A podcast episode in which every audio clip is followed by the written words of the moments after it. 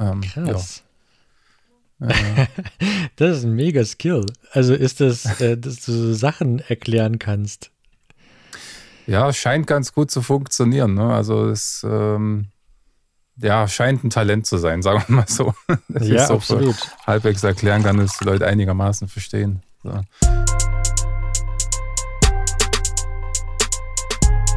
Development Environment.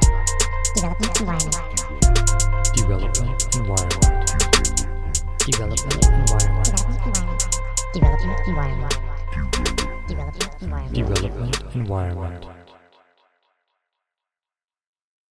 Herzlich willkommen zu DevEnv, dem IT-Podcast, bei dem es um mehr als nur um IT geht. Mein Name ist Ivan und bevor ich zu meinem heutigen Gast komme, möchte ich nochmal kurz darauf hinweisen, dass es DevEnv auch auf LinkedIn, Instagram, YouTube und äh, Twitter natürlich gibt.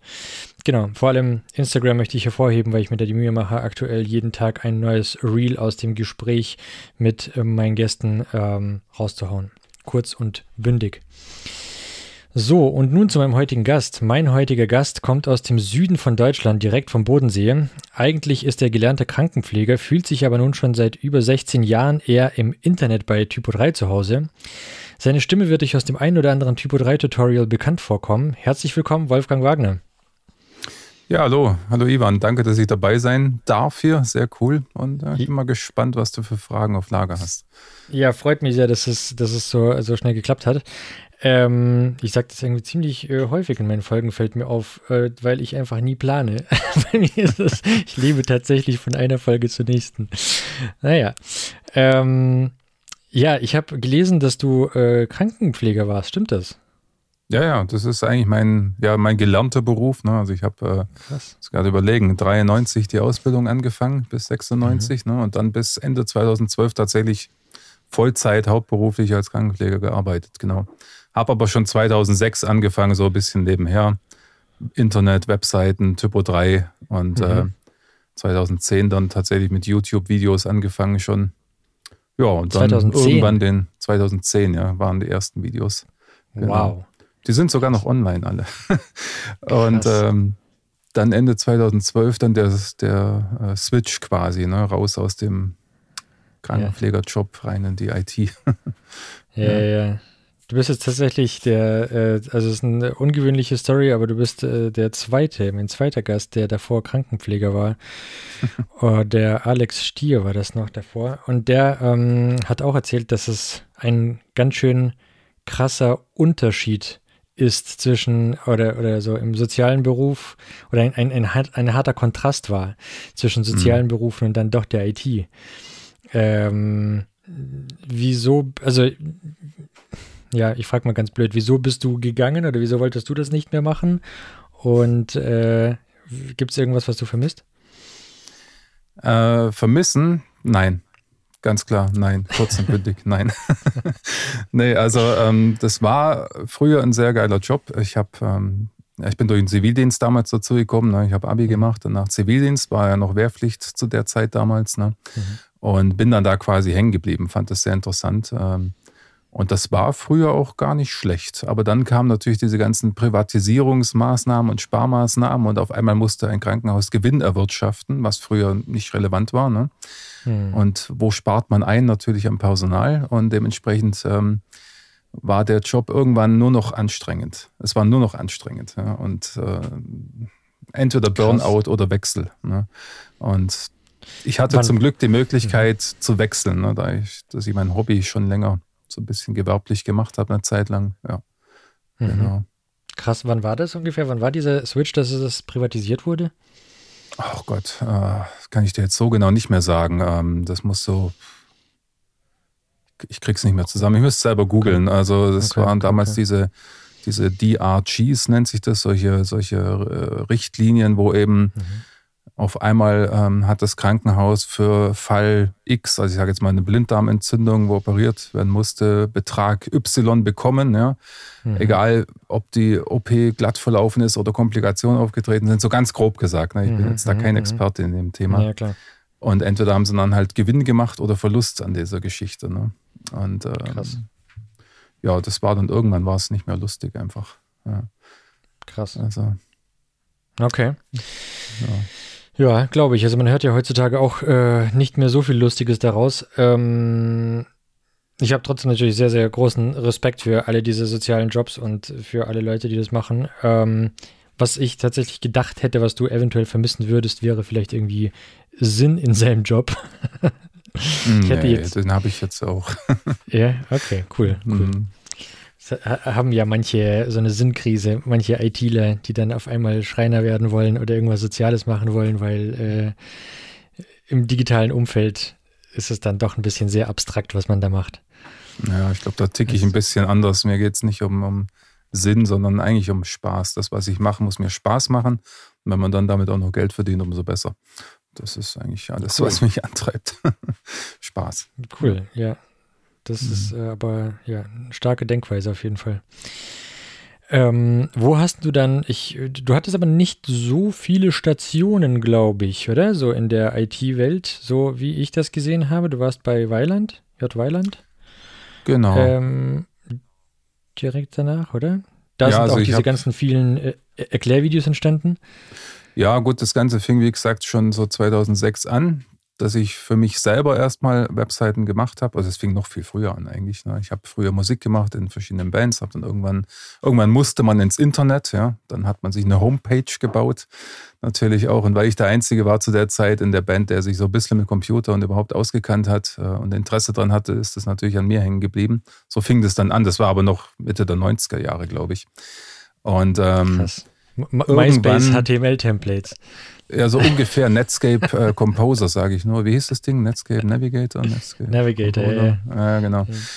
Auf jeden Fall, äh, so fing das an und irgendwann äh, gab es da sowas wie, also das hieß Content Management System, habe ich mal aufgeschnappt und habe gedacht, okay, was ist das? Hat man sich dann so angeschaut, was es damals so gab, so Anfang der 2000er dann. Und äh, da kam ich tatsächlich auch schon mal mit Typo 3 kurz in Berührung, dass der Funke noch nicht übergesprungen damals. Ne? Das kam dann erst so zwei, drei Jahre später. Und dann ähm, habe ich irgendwann dann angefangen, für Freunde Seiten zu machen. Ne? Also am Boden sind immer viele Ferienwohnungen natürlich. Ich kenne auch viele Leute, die Ferienwohnungen haben. Und dann hat sich irgendwann äh, rentiert, da draußen Gewerbe zu machen, ganz offiziell. Ne? Also Gewerbe angemeldet. Ähm, und das mit den Videos fing dann so an, dass ich erst für diese Kunden Videos gemacht habe, weil ich keinen Bock hatte, 20 Mal zu erklären, wie ich jetzt einen Text in Typo 3 einbaue. Ne? Also habe ich Videos gemacht, die auf CD gebrannt und den in die Hand gedrückt und geschaut, schau dir mal die Videos an. Und dann kam irgendwann die Idee, okay, jetzt machst du mal einen Kurs auf YouTube, weil das gab es zu der Zeit nicht, Einsteigerkurs, mhm. ne? Und das war dann 2010. Und so konnte ich da ein bisschen einen Fuß in die Branche schon reinkriegen und in die Szene, sage ich mal. Und als ich dann Ende 2012 mhm. oder Mitte 2012 auf meinem Blog gepostet habe, ich suche einen neuen Job, raus aus der Krankenpflege, rein in die IT, habe ich zwei Tage später einen neuen Job gehabt. Und das war dann der Umstieg äh, zu J. Weilandnet oder der Einstieg. Ne? Danke nochmal an die mhm. Jochen, der mir das damals ermöglicht hat. Und da war ich dann bis, äh, muss ich überlegen, was haben wir jetzt, 2023 bis 2021, wann habe ich gewechselt? Doch Ende 2021 war ich bei J. Weilandnet, genau. Und Krass, dann war es mal Zeit für was Neues, ja. Mhm. mhm. Wow. Wie hat man denn damals Videos aufgezeichnet? Also war das einfach Screen Capture mit Ton drüber oder?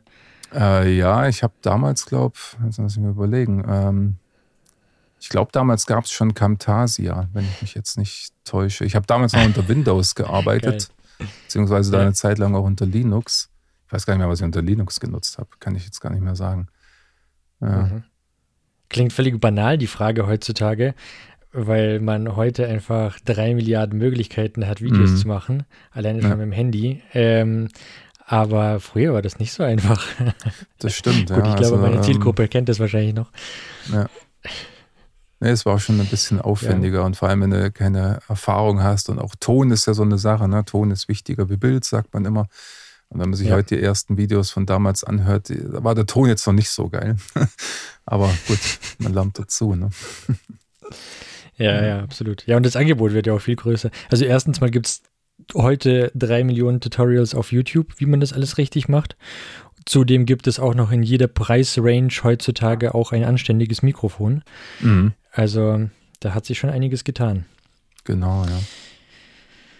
Cool, cool. Okay, dann äh, warst du bei J. Weiland. Ähm, Was genau, also ich meine, ich weiß, dass du da sehr, sehr viele äh, Erklärvideos erstellt hast. War das dein äh, Daily Business oder hattest du da was anderes gemacht? Oder? Äh, Daily Business war eher ganz normale Projektumsetzung. Ne? Also mhm. Advinernet macht ja auch Projekte, die sind zwar in erster Linie Hoster, aber machen auch Typo 3 Projekte immer noch, soweit ich okay. weiß. Krass. Und das war halt mein Teil. Ich war also Teil vom Typo 3 Team, sagen wir mal. Ne? Und wir haben halt Projekte umgesetzt, betreut, äh, Viele äh, Hosting-Kunden haben auch Typo-3-Projekte gehabt, die nicht durch uns erstellt worden sind, sondern mal durch irgendjemanden und dann gab es keinen Kontakt mehr. Man kennt es ja in der Branche und dann verkracht mhm. man sich oder Firma geht pleite, was auch immer. Auf jeden Fall standen die dann ohne Betreuer da und dann äh, Upgrades war deshalb auch ein wichtiger Teil. Ich habe, glaube hunderte von Typo-3 Upgrades gemacht in der Zeit, ne, also von, von einer mhm. alten Version auf eine mhm. aktuelle Version. Ja, und halt diese Videos, Anleitungen für die Website, wo natürlich das Ziel war, ähm, Wissen nach außen zu tragen, ganz klar. Ich meine, Typo 3 gibt es ja das Motto Inspiring People to Share, das ist ja das offizielle Motto und das haben wir auch schon, oder das lebt die Firma auch immer noch. Ne? Also Wissen mhm. wird da mhm. auch weitergegeben. Das wird nicht so, wir dürfen es nicht weiter sagen, weil dann haben wir ja einen Nachteil gegenüber anderen. Das mhm. gibt es da in der Form nicht. Ne? Oder Ach, überhaupt krass. in der Community nicht, eigentlich. Ja, ja, ja. Ja, ja zu, zu der Typo 3 Community habe ich nachher noch ein paar Fragen. Mhm. Ähm, das ist tatsächlich eine sehr besondere in meinen Augen. Ähm, danach äh, warst du bei, ich, ich, folge jetzt einfach mal deinem LinkedIn-Profil. Mhm. Ähm, oder bist du bis heute bei CompuArt oder ist das genau. dein eigenes oder was, was nee. genau? Ähm, mhm. Ich bin angest Teilzeit angestellt bei CompuArt. Das ist eine mhm. kleinere Agentur hier im Allgäu, Wangen im mhm. Allgäu. Also hier in der Nähe. Äh, und ich kenne den, ähm, den den, den Chef schon viele Jahre. Wir haben ja 2000, muss ich überlegen, 2012, glaube ich, unsere User Group hier gegründet am Bodensee. Ne, also wo man sich einmal im Monat trifft, vor Corona natürlich in echt, ne, vor Ort und seit Corona meistens irgendwie online nur. Und er war da von Anfang an eigentlich mit dabei, hat da quasi Büroräume zur Verfügung gestellt für die Meetings. Ne? Und das heißt, ich kenne den schon seit über zehn Jahren und äh, bin dann dahin gewechselt ähm, wie gesagt, nach elf Jahren oder so, wie lange ich jetzt bei, bei Jochen, bei J. Weinand war, brauchte ich mal was Neues einfach. Und das hat sich gerade angeboten, aber ich habe halt auch mein eigenes Business in dem, in dem Schritt ein bisschen weiter ausgebaut, ne? dass ich eben nur noch Teilzeit angestellt bin und eben beruflich selbstständig mit den ganzen Videokursen und was da so drumherum passiert letztendlich. Ne? Genau. Ja, ja, ja. Cool. Und diese User Group, äh, das ist die Typ 3 User Group, oder? Genau. Also das ist so, äh, es gibt mehrere in, in, ja, hauptsächlich in Deutschland, aber in Österreich auch. Da trifft man sich einfach in der Regel einmal im Monat, ganz locker, mhm. online oder offline. Typo 3 Anwender und man tauscht sich aus oder man stellt vielleicht mal äh, was vor, eine Extension oder ein Projekt oder man kann Fragen stellen. Also es ist kein offizielles, ähm, keine offizielle Veranstaltung von der GmbH oder der Association, sondern das wird privat organisiert in der Regel. Ne? Das sind ja. halt so Enthusiasten, die sich da Zeit nehmen dafür, genau. Das haben wir 2012, glaube ich, angefangen und haben das bis heute eigentlich durchgezogen mit kaum Pausen. Ich bin inzwischen nicht mehr in der Organisation, ich bin da vor kurzem raus, mhm. äh, hat jemand anderes übernommen, aber Teilnehmer bin ich da eigentlich immer noch, wenn es zeitlich reinpasst, ja. Okay, cool. Ähm, wo siehst du dich eigentlich mehr? Bist du eigentlich Frontend- oder Backend-Entwickler? Weder noch. Oder beides, Fullstack. ich bin tatsächlich eigentlich kein Entwickler in dem Sinn. Also ich kann Frontend, mhm. ja, HTML, CSS, bisschen JavaScript, aber ich bin jetzt da auch nicht so auf dem neuesten äh, Trend unterwegs mit den neuesten Techniken. Aber mhm. ich bin eigentlich weder noch, weil in Typo 3 gibt es noch so eine besondere Rolle, das nennt sich der Typo 3 Integrator oder Integrator. Ne? Mhm. Das sind eigentlich diejenigen, die kriegen zum Beispiel vom Frontend-Entwickler ein Template geliefert und setzen das in Typo 3 um, also machen was Dynamisches draus, ja. Und ähm, entwickeln aber keine Extensions. Es gibt natürlich viele Überschneidungen, ganz klar. Es gibt auch Leute, die können beides, ne? die können Frontend und Backend. Ähm, ich eher nicht so. Also ich bin jetzt kein mhm. Entwickler in dem Sinn. Also ich konzentriere mich ah, halt auf okay. dieses Thema Integration und vor allem halt ähm, Wissen weitergeben, wie man das System überhaupt nutzt. Genau. Das ist so mein mhm, Ding. Mhm, mhm. mhm. Cool. Ähm, ich wollte eigentlich die Typo 3 Fragen nach hinten verschieben, aber wo wir schon dabei sind, äh, lass uns direkt reinspringen. Das äh, finde ich wirklich das Einzigartige. Also vielleicht ist es nur meine Bubble, kann sein, äh, muss ich immer dazu sagen. Aber ich habe das Gefühl, dass die Typo 3 Community schon eine ganz besondere ist und auch besonders stark. Also ich äh, habe das gemerkt, gerade als ich mit meinem Podcast noch angefangen hatte, da hatte ich noch nicht allzu viele Folgen, noch nicht allzu viel irgendwie gemacht und hatte damals die Folge mit ähm, Luisa und mit Daniel gemacht.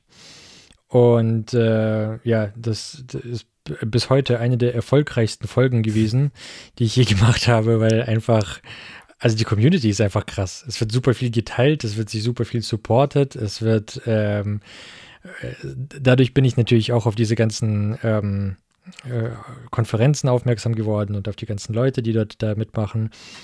Und ähm, das ist krass. Also, okay, meine Frage, das war jetzt bloß eine Aussage, sorry. meine Frage, aber wie bist du zu Typo 3 gekommen? Du hast gesagt, das war erstmal nicht Liebe auf den ersten Blick, weil du hattest irgendwie, hattest dich am Anfang noch nicht so ganz gecatcht. Dann bist du aber reingekommen. Wie bist du dazu gekommen? Hm, gute Frage. Also, man muss dazu sagen, es, Typo 3 war früher nicht sehr einsteigerfreundlich, muss man sagen. Es war von der Optik her vom Backend sehr gewöhnungsbedürftig. Ne? Das ist ja das, was man heute immer noch hört von Leuten, die, sagen wir mal, einen alten Wissensstand haben. Ähm, aber irgendwann habe ich halt gecheckt, dass das eigentlich äh, sehr flexibel ist, dass man wirklich alles oder so gut wie alles damit machen kann und vor allem, dass ich jetzt nicht tiefgehende Kenntnisse in PHP brauche, um damit viel machen zu können. Ne? Also wenn man jetzt andere Systeme sich anschaut, Beispiel WordPress, also wir werden jetzt hier kein mhm. äh, Turbo 3 versus WordPress-Bashing starten oder sowas, ja, aber nur mal als Beispiel, wenn ich in, in WordPress ein äh, bisschen mehr machen will, dann muss ich zumindest Grundkenntnisse in PHP haben, weil die ganzen Templates, da ist PHP-Code drin. Ne? Also ich muss zumindest nichts, ich, ich, muss mich so gut auskennen, dass ich nichts kaputt machen kann, sagen wir es mal mhm. so. In Turbo 3 muss ich nicht zwingend PHP-Kenntnisse haben. Ne? Es schadet natürlich nicht, klar, und viele haben das auch, aber ich brauche es nicht unbedingt. Und irgendwann habe ich das halt äh, gemerkt, okay, du kannst da sehr viel trotzdem erreichen. Ja, das Ding ist super flexibel, auch von der Frontend-Ausgabe her. Ich kann machen, was ich will im Prinzip. Ähm, und da ist dann so irgendwie der Funke übergesprungen einfach. Ne? Und auch die Konzepte haben mich mehr überzeugt. Ja, also Beispiel, ähm, wenn ich eine Seitenstruktur aufbaue, dann habe ich in Typo 3 im Backend den Seitenbaum. Also ganz klassische Hierarchie, aufklappbar mit Unterseiten und so weiter. Und diese Seiten befülle ich dann mit Inhalten beliebiger Art, Texte, Bilder, Videos, was auch immer. Ne? Mhm. Ist für mich ein logischerer Ansatz wie jetzt in anderen Systemen, wo ich zum Beispiel erst die Inhalte erstelle und daraus aufbauend dann irgendwie mir die Struktur erstelle, wie es zum Beispiel früher in Joomla war. Ich weiß nicht, ob es immer noch so ist, aber wahrscheinlich schon.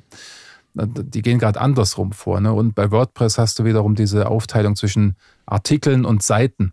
Aber du hast im Backend standardmäßig nicht so eine visuelle Ansicht der Seitenstruktur. Kann man wieder über Plugins nachrüsten natürlich. Ne? Aber mhm.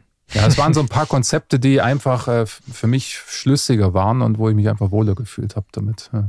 Genau. Wobei ich auch WordPress noch nutze. Also so ist es ja nicht. Ich habe noch zwei Seiten von mir, die laufen mit WordPress. Ein mhm. Blog und ein kleiner Shop. Ne? Mhm. Also ich rede das System nicht schlecht. Das hat alles seine Vor- und Nachteile. Ja. Ja, ja, absolut. Interessant, interessant. Aber, ähm, also, meine Erfahrung war immer, man braucht zwar kein PHP, aber zumindest damals, wie gesagt, das letzte Mal, dass ich damit, ähm, wobei, nee, das stimmt nicht. Ich hatte ja mal einen Livestream, in dem, da warst du, glaube ich, auch dabei, wo ich mal äh, Typo 3 live installiert habe und es war tatsächlich ja. irgendwie unter drei Minuten oder was war das? Also, es war auf jeden Fall sehr, sehr schnell. Mhm. Ähm, aber ich erinnere mich noch an ähm, eine Zeit, wo man, um mit Typo 3 groß, oder was heißt groß, um überhaupt irgendwas machen zu können, musste man halt super viel Typo-Skript können. Und ich meine jetzt nicht das TypoScript, das neue Framework von Microsoft, sondern TypoScript. Mhm. Ähm, und das hat mich, das hat mich wahnsinnig gemacht. Also selbst so CSS-Änderungen, die Klassen und so weiter, die hast du dann in irgendeinem TypoScript-File gefunden. Und ähm, ja, ja. aber ich habe oft gehört, dass es nicht mehr so. Ja, es ist, hat sich viel geändert. Also, was du gerade meinst mit den CSS-Klassen, das war bis Version 6 war das äh, mhm. Standard oder ja, besser gesagt bis zur Version 4 mit Version 6 wurde dann was Neues eingeführt, genau. Version 5 gab es ja nie. Mhm. Ähm, und äh, da war das tatsächlich ein bisschen grottig, muss man schon sagen. Ja, das hat keinen, also das hat nicht so viel Spaß gemacht, das stimmt, genau. Ja. Aber TurboScript an sich ist jetzt ja auch keine Programmiersprache. Das ist auch so ein weit verbreiteter Irrtum. Es ist keine Programmiersprache, sondern es sind Konfigurationsanweisungen letztendlich. Ne? Du sagst halt Turbo 3, wie du gern eine Ausgabe im Frontend zum Beispiel hättest. Ne? Was soll da eigentlich rauskommen? Soll es HTML sein? Soll es XML sein? Soll es JSON sein? Soll es was auch immer sein? Ne? Und mit Version 6 wurde das halt ein bisschen einfacher dann mit dieser neuen äh, Template Engine. Fluid heißt die. Äh, man mhm. kennt vielleicht von anderen Systemen Twig oder so. Fluid ist ähnlich. Und da hast du im Prinzip dann Templates, die ja ähm, HTML sind mit so gewissen Code-Schnipseln. Mhm. Wo dann sagst, an der Stelle bitte die Inhalte ausgeben oder an der Stelle bitte die Navigation ausgeben und so.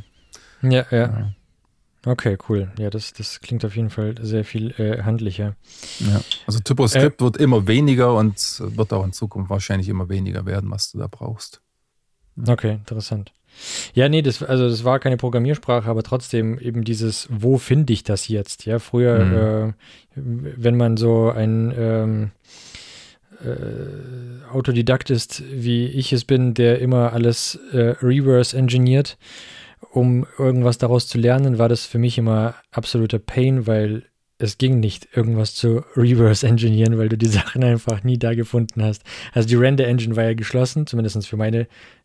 Geschlossen ist da nichts, ich weiß, alles Open Source, aber für meinen ähm, damaligen Wissensstand war es geschlossen und äh, die Files waren halt immer irgendwo anders, als das ich es erwartet hatte. Mhm. Aber ja, es ist schon lange nicht mehr so, das möchte ich jetzt auch gar nicht hier irgendwie darauf rumhacken.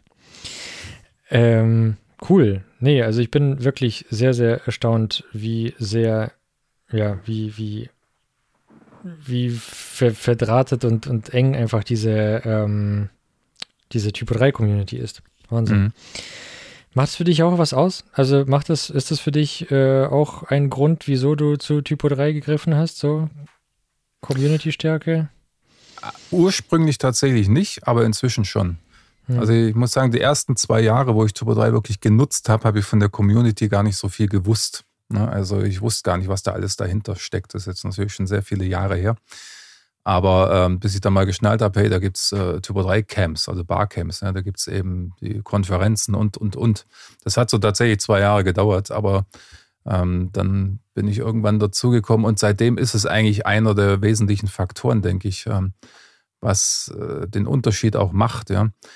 Ähm, ich hatte es vorhin schon gesagt, dieses Motto Inspiring People to Share, das, ne? also das, das ist wirklich so. Du gehst auf irgendwelche Events, ob es jetzt eine User Group ist oder ein Barcamp oder die Con oder was auch immer. Und ähm, du kannst jeden fragen, hey, wie machst du das? Oder hast du da eine Idee dazu? Oder wie macht ihr das in der, euch in der Firma und so weiter? Und du wirst selten erleben, hey, das kann ich dir jetzt nicht sagen, weil sonst kriege ich einen auf den Deckel.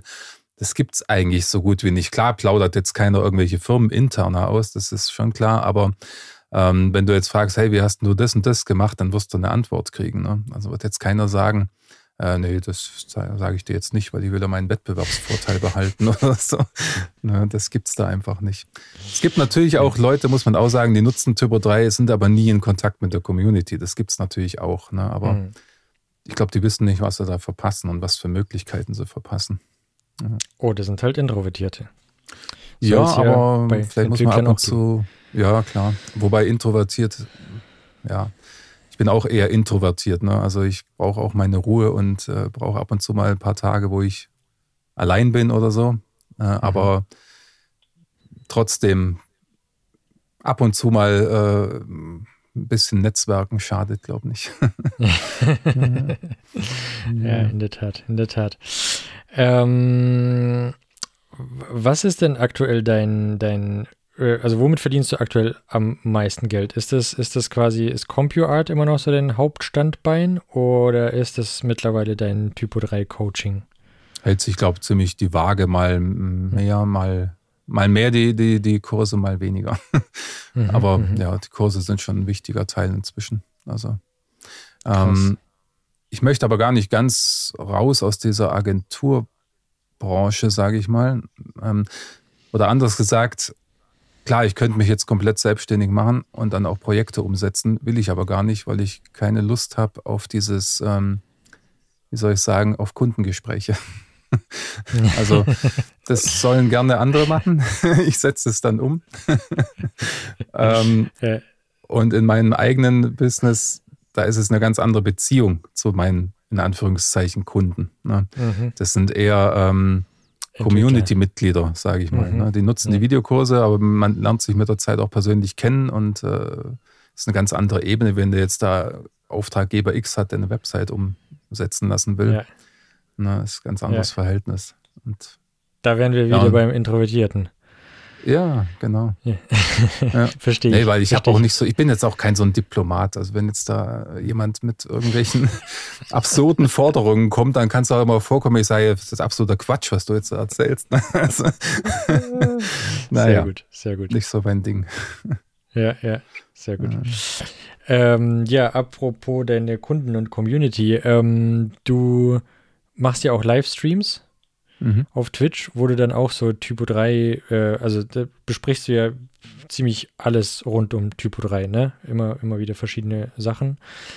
Ähm, was ich auch krass finde, wenn man normalerweise, also ich habe dieses ganze Live-Coding-Ding ja ein bisschen verfolgt, weil ich ja auch das eine kurze Zeit mal gemacht habe und immer wieder damit liebäugel, aber ich finde generell, wenn du so ein Live-Coding-Ding machst, brauchst du entweder eine riesen Gefolgschaft, damit du überhaupt irgendeine Interaktion bekommst, oder ähm, ja, du musst halt einfach cool damit sein, dass du jetzt da vor dich hin einfach programmierst und du lässt es halt einfach laufen und keine Ahnung, wer da dazukommt oder nicht. Du reagierst da nicht drauf, weil du codest eigentlich nur für dich. Bei Typo 3 auch schon wieder. Bei dir sind es immer, also ich meine, du hast jetzt keine zigtausend Zuschauer da, aber die kleine Gruppe, die da ist, die ist halt auch super aktiv. Mhm. Das merke ich jedes Mal.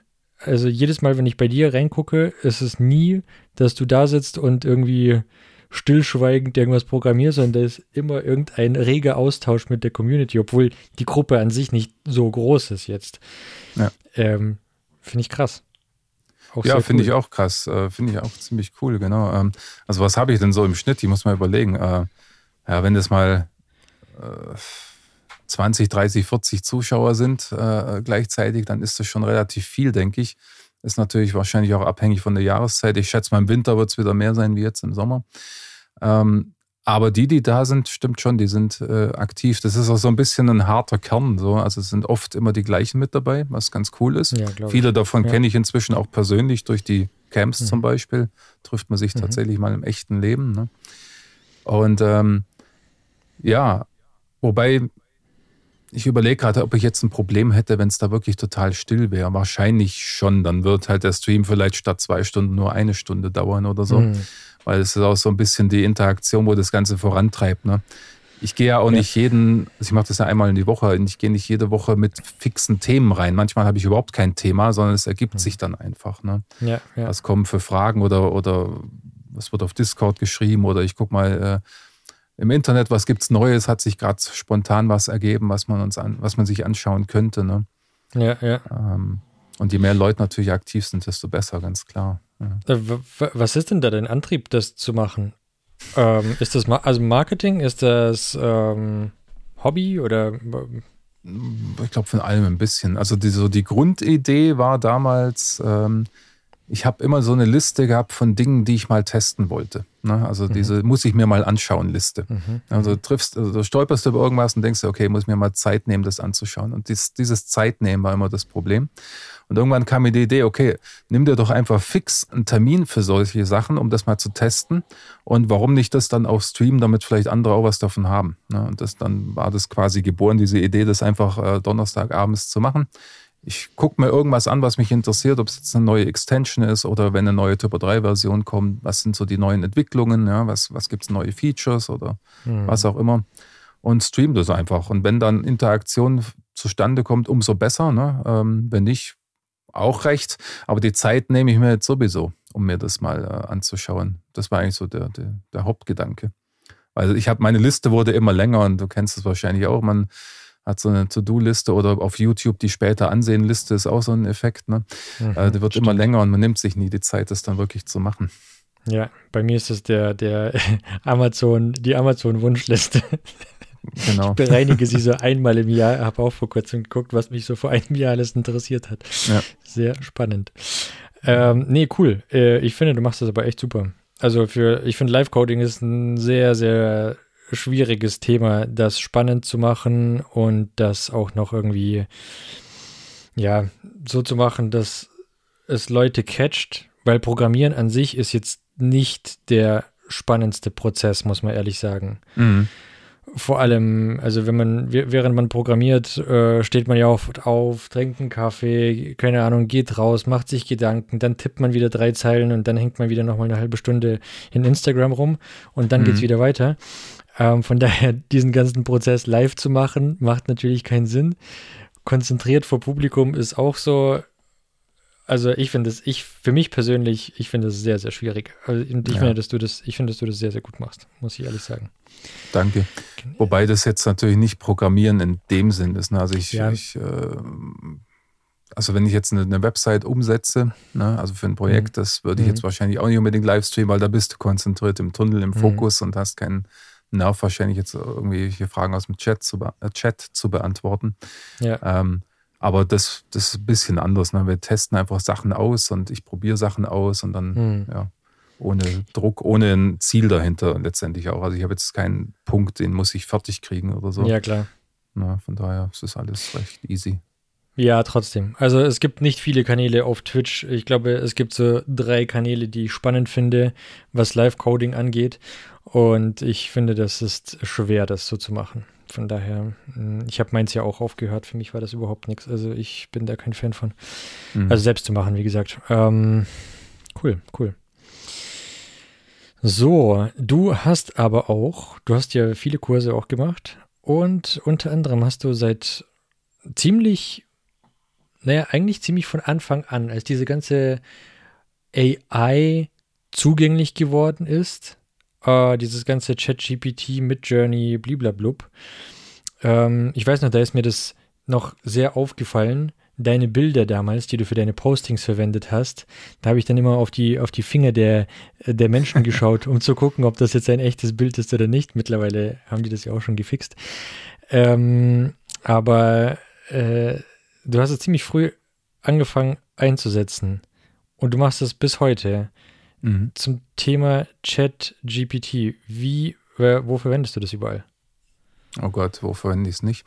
Ähm, ähm, gut, fangen wir mal an bei den, bei den äh, üblichen Sachen, sagen wir mal, die jeder jetzt wahrscheinlich erwartet. Äh, also ich lasse Texte generieren, ob das jetzt für Social Media ist zum Beispiel oder tatsächlich ab und zu für einen Blog oder für Newsletter, also E-Mails, äh, E-Mail-Marketing. Ähm, dafür nutze ich es natürlich äh, kleiner Spoiler, die Texte nie eins zu eins verwenden. Muss man immer noch überarbeiten. ne, ähm, oder ich nutze es auch manchmal äh, für Videozusammenfassungen. Äh, Stichwort YouTube, später Ansehenliste haben wir gerade schon genannt. Ja? Ähm, wenn ich so ein 20-Minuten-Video in meiner Liste habe, ich, ich habe kaum Zeit oder ich nehme mir selten die Zeit, das dann wirklich anzuschauen, dann haue ich das bei ChatGPT rein mit so einem Plugin äh, gib mir mal eine Zusammenfassung der wichtigsten Punkte, fertig. Und dann habe ich die wichtigsten Punkte in zwei Minuten, anstatt mir 20 Minuten für das Video zu nehmen. Solche Krass. Sachen. Oder äh, Content Recycling. Ich habe zum Beispiel einen Blogartikel schon oder ich habe einen neuen geschrieben, mach mir mal zehn Instagram-Posts daraus oder mach mir mal fünf Social-Media-Posts daraus oder mach mir mal dieses daraus. Ne? Also das Ding ist ein Produktivitätsbooster in meinen Augen. Also ich habe viele Sachen, ähm, damit gemacht, die ich wahrscheinlich sonst nie gemacht hätte, weil es einfach viel zu zeitaufwendig gewesen wäre. Und äh, mit Hilfe von diesen Tools kriegst du es halt in einem Bruchteil der Zeit hin. Also bestes Beispiel darf ich ein klein bisschen, obwohl Werbung ist es eigentlich nicht. Ich sage jetzt einfach, ich habe vor kurzem einen Kurs rausgebracht zu diesem Thema. Ähm, von der Idee, diesen Kurs zu machen, inklusive Konzeption, Strukturierung, Inhalte, Videoaufnahmen, also bis das Ding fertig war, inklusive Landingpages, Webseiten, E-Mail-Marketing-Kampagne, habe ich mit Hilfe von ChatGPT zwei Tage gebraucht für diesen ganzen Kurs. Ne? Also normalerweise sitze ich an sowas mindestens zwei Wochen, vier Wochen vielleicht. Mhm. Und das hat zwei Tage gedauert, das Ding fertig zu stellen, von der Idee bis fertig. Ne? Und das hat mich selber überrascht, ähm, wie schnell das geht. Krass. ja. Krass. Wahnsinn. Also. Wow. Ja, das ist in der Tat ein Booster. Ja.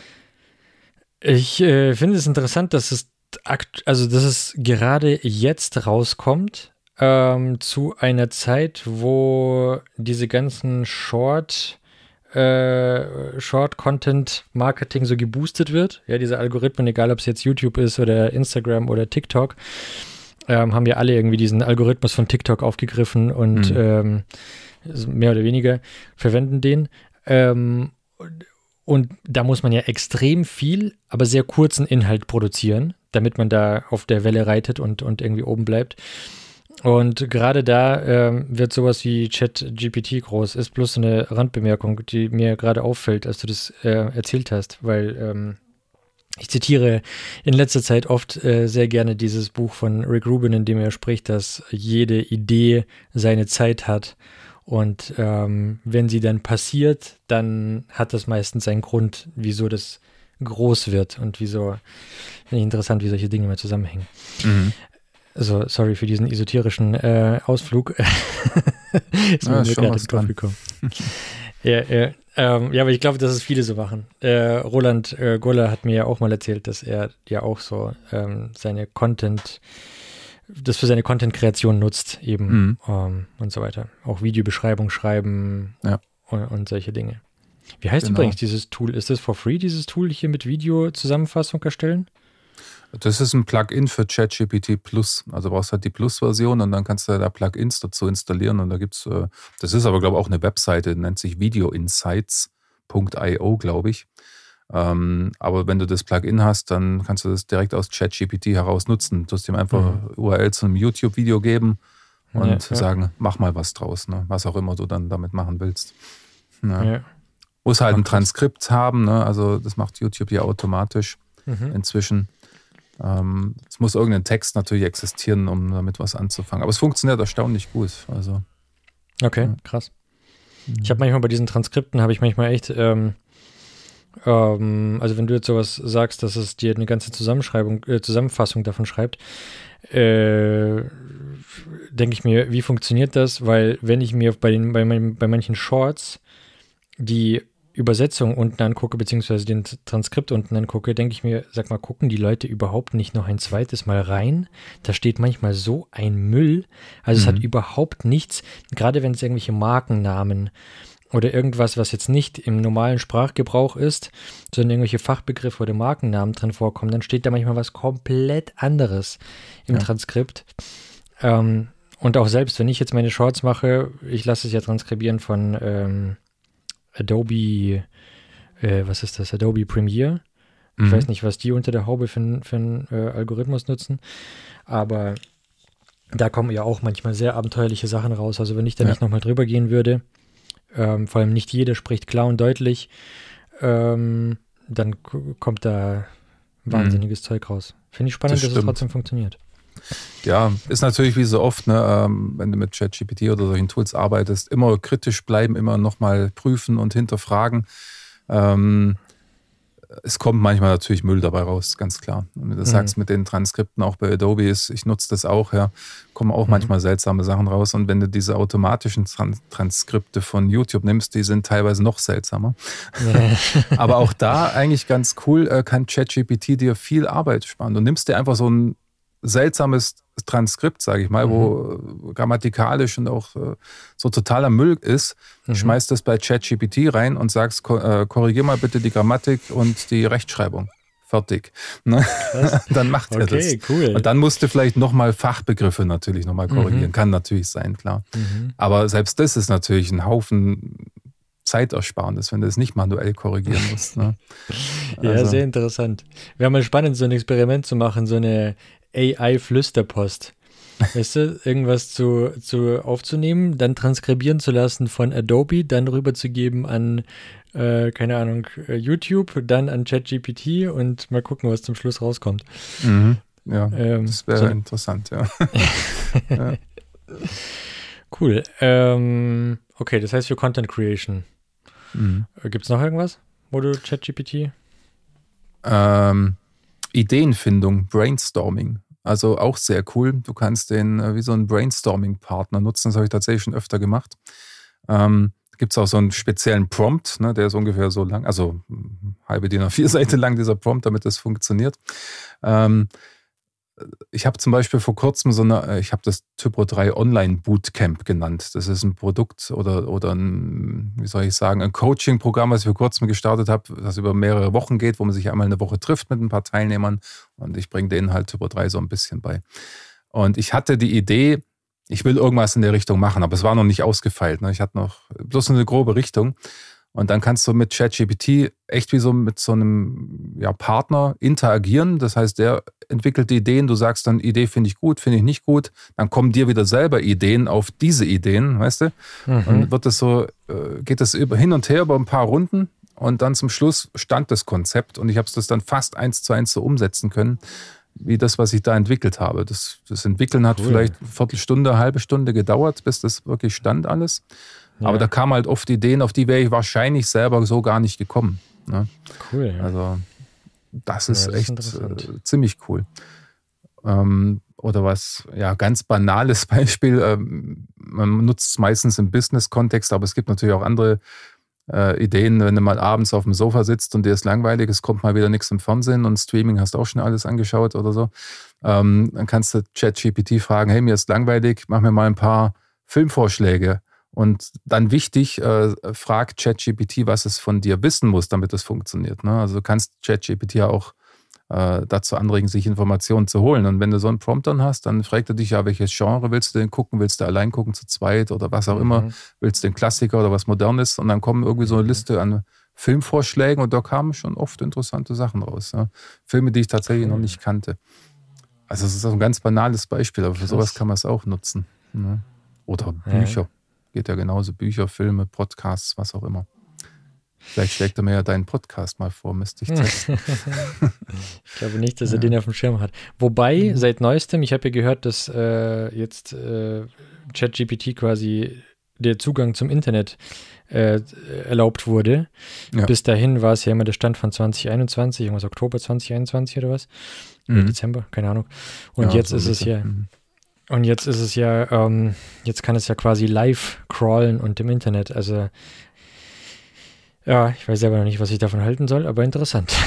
Ja, ich finde es gut. Ich meine, äh, bisher ging das natürlich auch mit Plugins. Ne? Also es ging nicht ja. mit, äh, mit nativen Mitteln von ChatGPT, aber wenn du jetzt die Plus-Version hattest und ähm, gab es mehrere Plugins, die du aktivieren konntest, dann konntest du genauso aufs Internet zugreifen.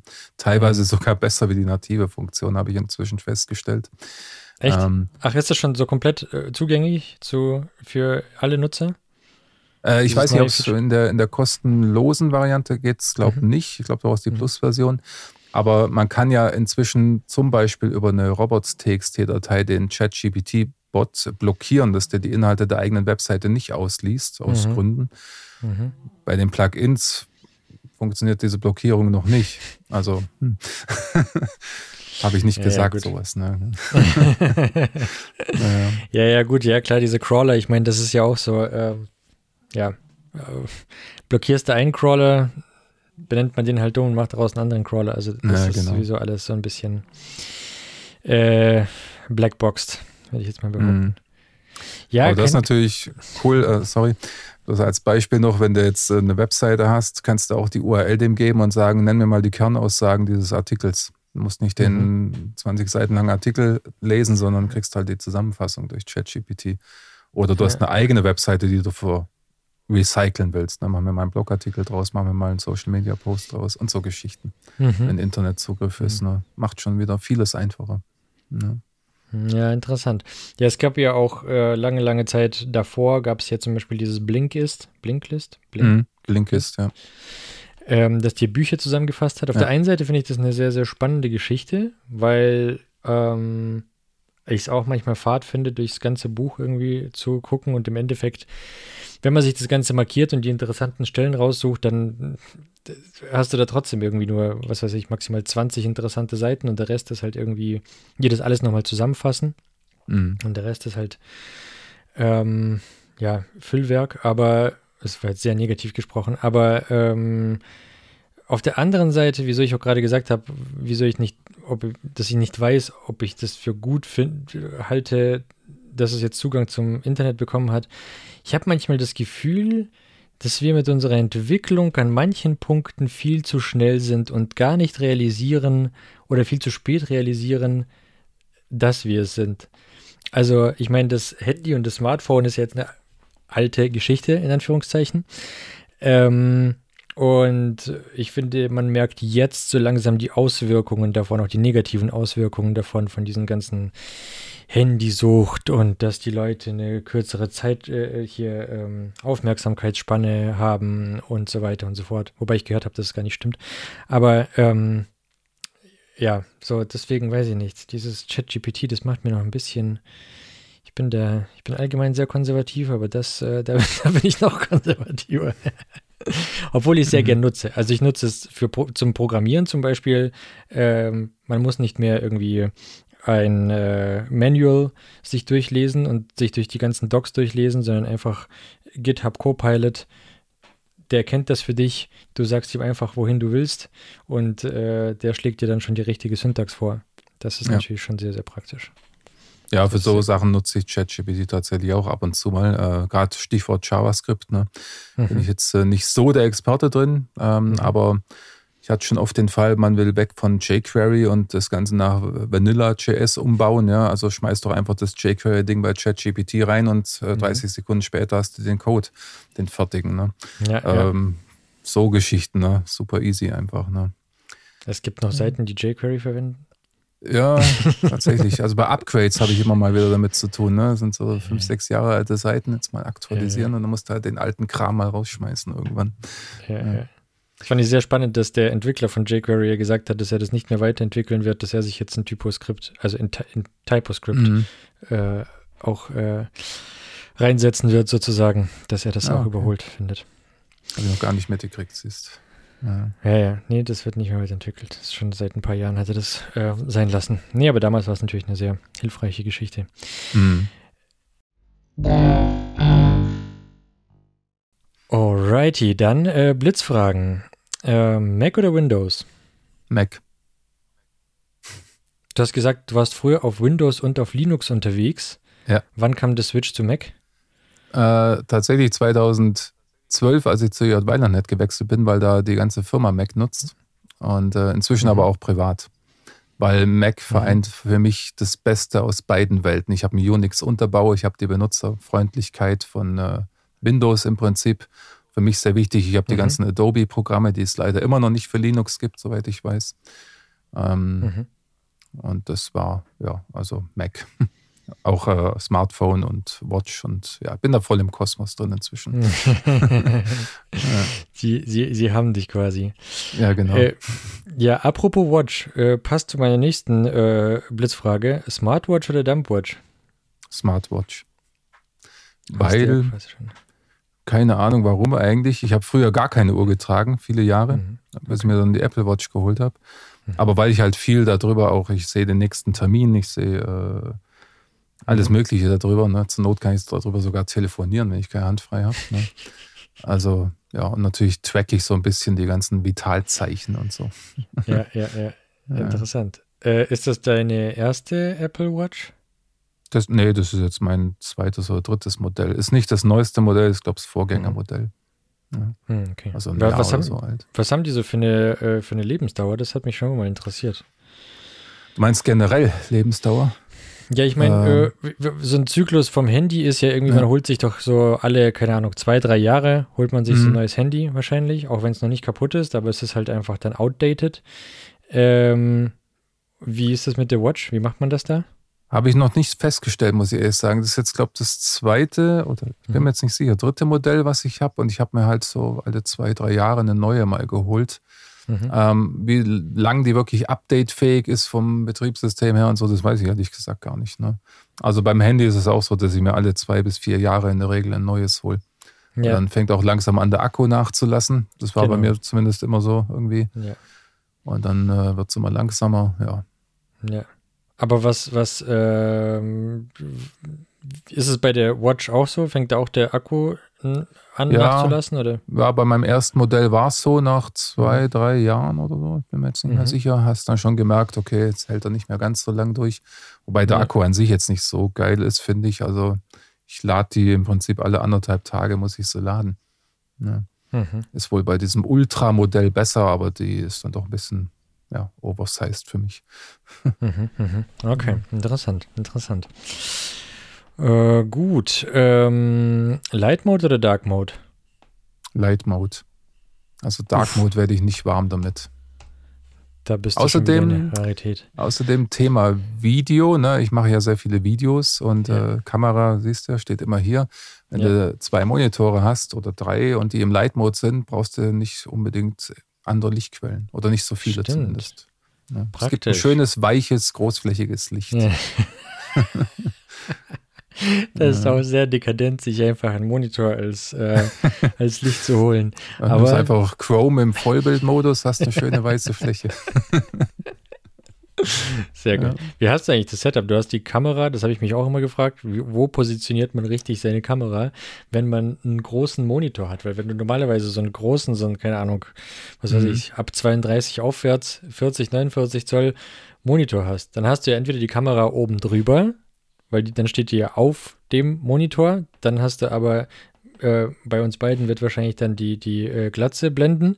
Ja. Ähm, und wenn du sie unten drunter hast, dann schaut man dir direkt in die Nasenlöcher. Ist vielleicht auch nicht das Ästhetischste. Wie positioniert man eine Kamera richtig? Also ich habe meine tatsächlich direkt vor mir stehen, so auf ungefähr Augenhöhe, ja, Nasenhöhe ja. fast. Ja. Und ich habe zwei große Monitore direkt daneben. Also die Kamera steht zwischen den Monitoren. So. Dann hast du aber so ein Gap quasi dazwischen. Genau, aber das macht nichts. Da ist auch noch eine Webcam als Fallback da. Also ich habe eine, eine, eine, Digitalkamera hier mit einem äh, guten Objektiv, aber als Fallback, falls man die rumzickt, noch eine Webcam daneben oder da drauf, besser gesagt. Ne? Und dann auch das Licht da oben über der Kamera so schräg. Ein großes Licht. Und ja, ich habe da so eine Lücke, aber das stört mich nicht. Also ich sehe hier so alles okay. mit ein bisschen Kopf drehen oder Stuhl drehen, wie auch immer. Und dann steht ja. noch der Laptop hier als dritter Monitor quasi, wo ich auch ab und zu noch was habe. Äh, ein paar Fenster drauf, ja. Moment, du hast ein, ein MacBook, mhm. oder? Und du hast zwei ja. Monitore an einem MacBook? Ja. Äh, ich habe eine Docking Station, wo auch externe Festplatten oder äh, die Stream Deck, also ich habe ja auch noch drei Stream Decks stehen hier vor mir, äh, alle über die Docking Station befestigt, eine Monitor auch und dann habe ich über den äh, äh USB-C-Anschluss noch einen zweiten Monitor angeschlossen, also am MacBook. Mhm. Einmal Docking mhm. Station mit Monitor und dann mhm. direkt, ja.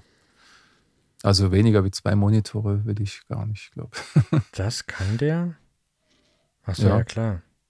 Also ich weiß nicht, äh, ich habe mir hat neulich mal einer gesagt, das MacBook Air könnte das nicht. Ich weiß nicht, ob es so ist. Ich habe halt das Pro-Modell. Da geht es auf jeden Fall.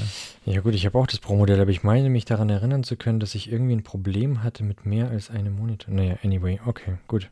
Kann Vielleicht liegt es an der Docking Station, das kann schon sein. Ich glaube, da habe ich den einen Monitor sogar noch mit äh, wie heißt dieser Anschluss da, der fette? Light, Lightning? Nee, also, ah, nee, ist, nee ist, nicht, äh, ist es nicht. HDMI ist es. Ich habe gerade nachgeschaut.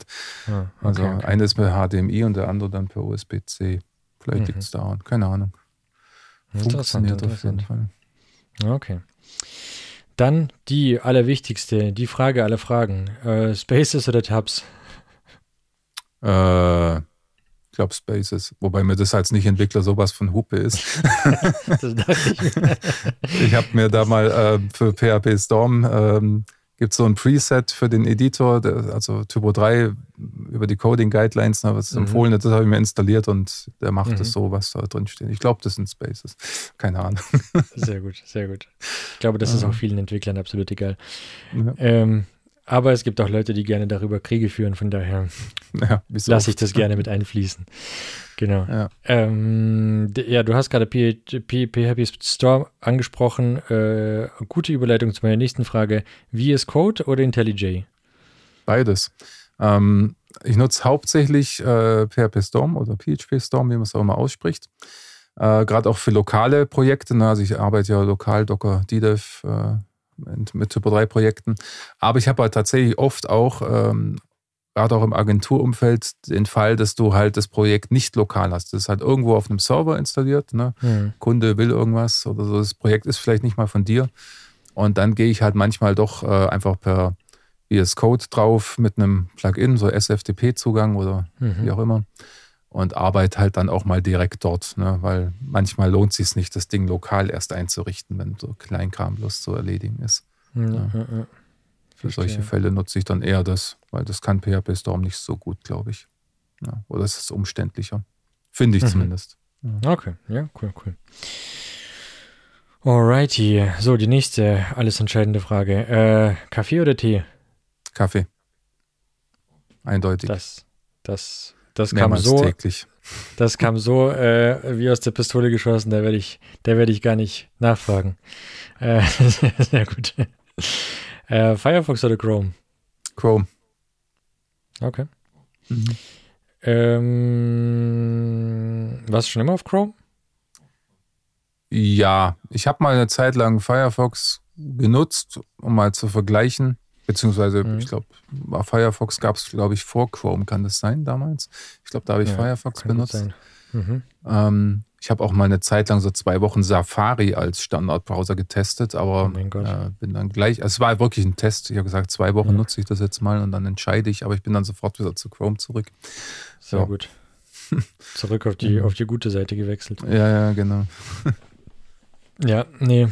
Ähm, ist Safari eigentlich immer noch so eine Pest, wie es das früher war? Weil früher war ja, nachdem der IE6 äh, gestorben ist, war direkt danach war eigentlich Safari der nächste Erzfeind. Mhm. Für sehr, sehr lange ja. Zeit. Aber ich glaube, die haben dann auch auf Chromium dann umgesattelt und seitdem ist es dann irgendwie weniger schlimm geworden. Ist das nicht WebKit da, der Unterbau? Ich bin mir jetzt gar nicht sicher. Ja, ich hatte neulich mal wieder den Effekt, dass bei irgendeiner Website irgend so ein äh, Element im Safari nicht sichtbar war. Auf allen anderen Browsern schon im Safari, aber nicht. Dann habe ich irgend so einen krassen, kranken CSS-Hack dann gefunden, um das auszubügeln. Ich weiß gar nicht mehr, was das war. Ich habe dann eine Weile rumgegoogelt. Äh, scheinbar ist Safari immer noch der neue IE6. Ich weiß es nicht, aber es könnte schon sein. Ja. ja, ja. Ja, es gibt bestimmt noch Leute, die den IE6 gar nicht kennen, aber der IE6, das war schon, das war hart. Das war ja, hart. das war wirklich, ja.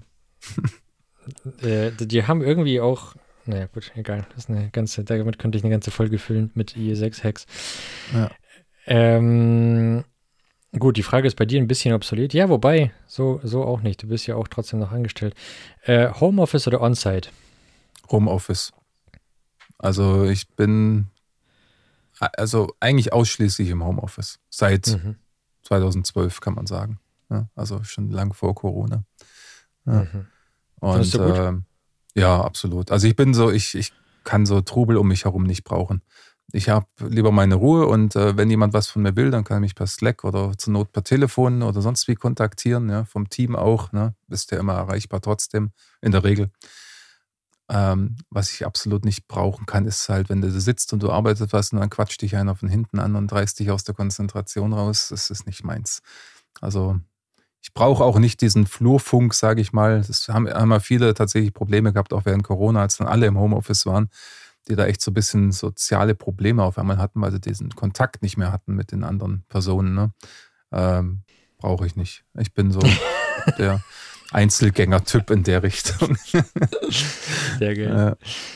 Ähm, ja, ja, ja, ja, verstehe, was du meinst. Ähm, also das heißt, soziale Komponente fehlt dir jetzt da nicht. Also äh, wärst du wärst du für eine 90%-Regel zu haben oder 80%, wenn du sagst, so ein Tag die Woche oder allgemein mal, ich weiß nicht, wie macht ihr das in dieser Agentur, wo du, mhm. wo du mhm. bist? Äh, macht ihr da auch irgendwie so Events, wo ihr zusammen was trinken geht? Ja, oder ist das komplett? Zu. Okay. Ab und zu. Also wir haben jetzt demnächst haben wir tatsächlich so ein nachgezogenes Sommerfest. Äh, in zwei oder drei Wochen wollen wir mal was unternehmen. Wobei das schwierig ist, alle zusammenzubringen, weil die sitzen so verteilt in ganz Deutschland und teilweise auch im Ausland. Du kriegst gar nicht alle zusammen. Ne? Ähm, ansonsten, ich sehe es, ich sage es mal so, ich hatte, wir hatten neulich auch erst ein Gespräch drüber, ähm, äh, solche Bürotage macht halt für mich persönlich keinen Sinn, wenn ich dann das normale Tagesgeschäft erledige, weil das erledige ich zu Hause effektiver. Ja, weil da habe ich mein, mein Umfeld, da habe ich meine Geräte, da funktioniert alles. Ne? Wenn du irgendwo anders hin musst, dann schleppst du den Laptop mit, musst dich da irgendwie einrichten vielleicht noch. Und äh, hm. wenn äh, Bürotage, dann muss schon irgendwas Spezielles sein. Entweder ist es Meetings, die sonst nicht gehen oder Kundenmeetings, hm. die sonst auch nicht online äh, irgendwie gehen oder irgendwas hm. muss dann halt hm. anders sein. Sonst lohnt es sich für mich persönlich nicht. Ja, interessant. Interessant. Ja. Ja, okay. Also ich arbeite auch sehr, sehr viel von zu Hause aus, aber ich muss schon sagen, dass diese persönliche Komponente trotzdem noch, einfach um den Menschen besser kennenzulernen zu verstehen, was gerade vorgeht, weil manchmal, ja, weiß nicht, mir, mir ich habe so das Gefühl, das ist manchmal ganz gut, noch eine andere Perspektive zu bekommen, vor allem mit den Menschen, mit denen man zusammenarbeitet, die besser kennenzulernen. Aber da ist, das ist eine sehr individuelle Frage natürlich. Ja. Alright. Ähm, Notizblock oder Handy? Handy. Ich habe keinen Papier-Notizblock mehr. Das heißt doch, ich habe so Schmierzettel hier vor mir liegen und einen Kuli, wo ich ab und zu mal was äh, kurz notiere, was ich dann aber irgendwie entweder sofort erlege oder übertrage dann in Evernote oder in meine To-Do-App oder sonst was. Also, mhm, mhm. aber sonst nutze ich kein Papier eigentlich. Okay, cool. Krass, du bist noch ein Evernote-User. Ja, ja, immer noch seit vielen, vielen Jahren. Da sind auch ganz viele alte Wahnsinn. Notizen drin, die ich wahrscheinlich nie wieder brauchen werde, aber ich lösche sie trotzdem nicht. Wahnsinn. Krass. Äh, ich hatte auch sehr, sehr lange Evernote, bis ich zu Notion gewechselt bin. Habe ich mal ausprobiert, aber, ja, aber. Äh, Evernote habe ich auch sehr lange verwendet. Mhm. Cool. Ähm, und last but not least, Smartphone, Fluch oder Segen? Für mich Segen weil ich kann vieles äh, aus dem Business mit dem Smartphone erledigen, vom Sofa aus. Brauche ich keinen Laptop dafür im Prinzip. Na, ist und, das äh, nicht, äh, ja, ja, verstehe. Ist das aber nicht mhm. auch ein Fluch, weil du das eben kannst? Für mich nicht, äh, weil für mich gibt es keine Trennung in dem Sinn zwischen Arbeit und Freizeit. Beziehungsweise ich sage immer, ich habe ein Hobby und ich habe ein kommerzielles Hobby draus gemacht, weil gerade alles, was mit Typo 3 zu tun hat, ist auch ein Hobby für mich. Das würde ich sowieso machen. Ja. Ja, wenn ich es dann so mache, dass nur Geld dabei rüberkommt, umso besser. Ne? Und äh, ich sitze ganz oft auf dem Sofa abends, äh, es läuft ein Film im Hintergrund oder ich gucke mir irgendwas an und nebenher ja. plane ich mit Hilfe von ChatGPT die nächsten Social Media Posts für die nächsten vier Wochen oder irgend sowas. Ne? Also es läuft so nebenher alles. Ne? Ähm, Sehr geil. Da gibt es keine richtige Trennung bei mir. Mhm, der, mhm, mhm. ja. Auch mhm, Urlaub, okay, da fährt man mal ein paar Tage weg, aber selbst da habe ich das Handy dabei und tu mal ab und zu E-Mails beantworten oder so. Ne? Ja. ja. okay. Wenn das, wenn das für dich kein Stresslevel ist, dann äh, ja, überhaupt ich. nicht. cool, stark. Ähm, das war's auch schon. Vielen, vielen Dank. Das war Wolfgang Wagner. Vielen, vielen Dank, dass du da warst. Ähm, fand ich äh, sehr spannend, äh, dich endlich mal kennenzulernen. So, äh, mehr als über Twitter. ja, war cool, hat echt Spaß gemacht. Vielen Dank für die Möglichkeit. Ja. Auch schön, dich Mir mal auch. kennenzulernen in echt. ja, vielleicht, wir wohnen ja nicht so weit auseinander. Vielleicht äh, irgendwann, vielleicht mhm. klappt es ja irgendwann mal. Du warst sogar vor kurzem in Ulm. Ach, in Ulm bist du. Ja, ja. ja. Ab und zu, ja, stimmt. Ja, Irgendwas dann, hattest du mal geschrieben. Und dann, ja, ja. Dann, wir waren auf so einem Treffen, genau. Aber ab und zu bin ich tatsächlich auch einfach mal so dort, ja. Ikea, ja, so. so, ne? So. Habt ihr kein Ikea?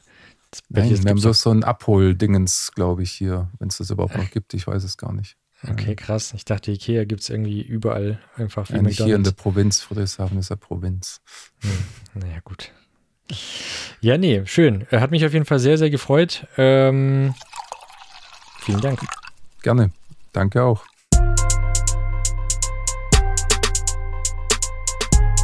Development environment.